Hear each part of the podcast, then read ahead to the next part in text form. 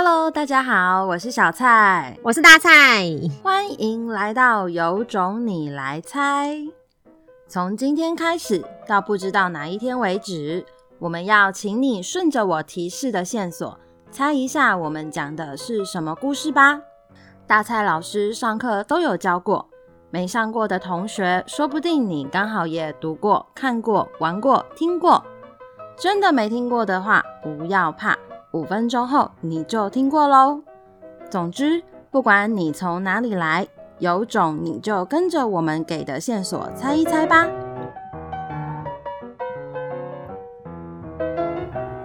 这个故事有以下五个线索：第一点，这是一本书；第二点，故事内容有点科幻；第三点，主角的爸爸买了主角的妈妈；第四点。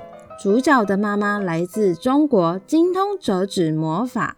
第五点，主角最后跟他妈妈说的一句话是：“你不要说话了。”以上就是今天主角的五个线索。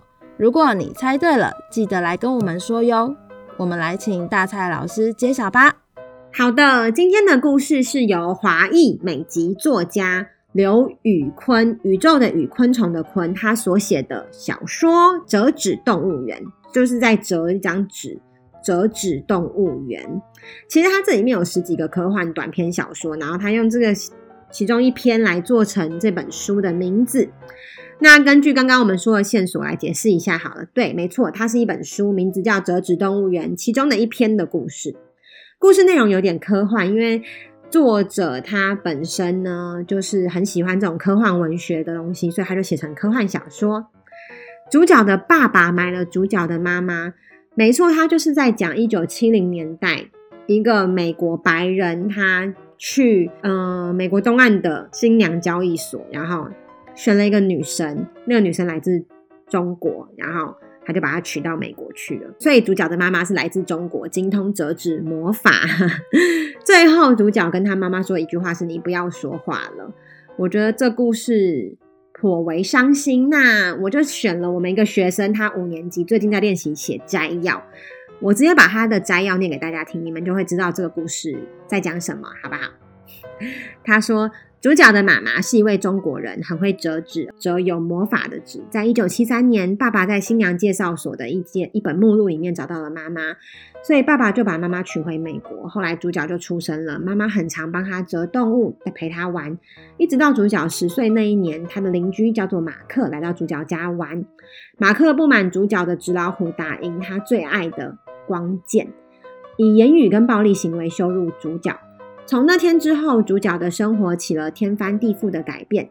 后来，马克嘲笑主角的中国 face，就是叫他 chink face，使得饱受歧视之苦的主角开始讨厌那些纸动物，因为那些纸动物是妈妈做的。主角会有中国的脸，也是因为妈妈的血缘，所以主角就叫他的妈妈一定要说英文，不要说中文。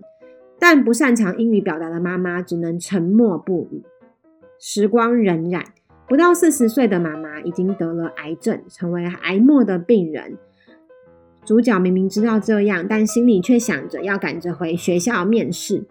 妈妈在病床上跟主角说：“如果我死了，你要记得去看那些植动物哦。”主角回应他妈妈的话是：“妈，你不要再说话了。”妈妈死后两年的清明节，那些植动物开始动了起来。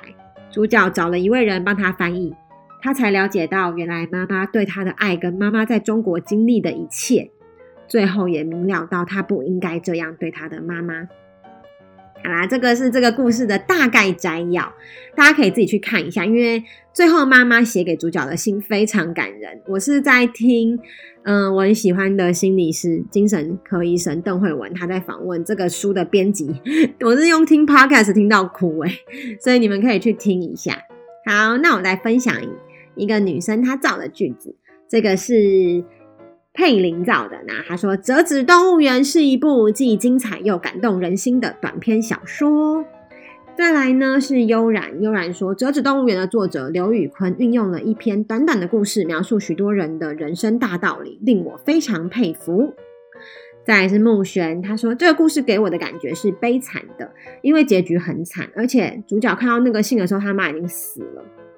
好，最后一个呢是六年级的男生庭真他写的，我觉得这个好厉害哦，因为他写说他的题目是如果可以重来，那他用个例子，他把折纸动物园放进来，我来念给大家听哦。他说。知名电影《晋级的巨人》中，人类打破了城墙，遭受到巨人的袭击，因此损兵折将。如果可以重来，他们想必不会越过这条线，平安的与巨人相处。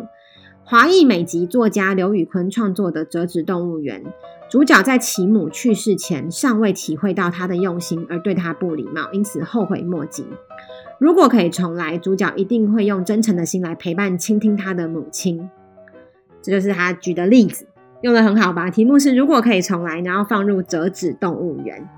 所以大家可以想一下，假设你今天已经知道这个故事了，那你会怎么运用这些例子呢？你要怎么把折纸动物园放在不同的题目里面？我就请大家练习看看，如果是题目是如果可以重来，你可以用嘴巴讲给你的爸爸妈妈听哦。好啦，我们的有种你来猜，今天大家有没有猜对呢？我们下一集见，拜拜。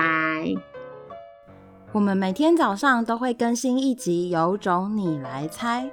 如果猜到答案的话，欢迎留言和我们分享。喜欢的话，也别忘了订阅我们哦。有种你来猜，大家明天见，拜拜，拜拜。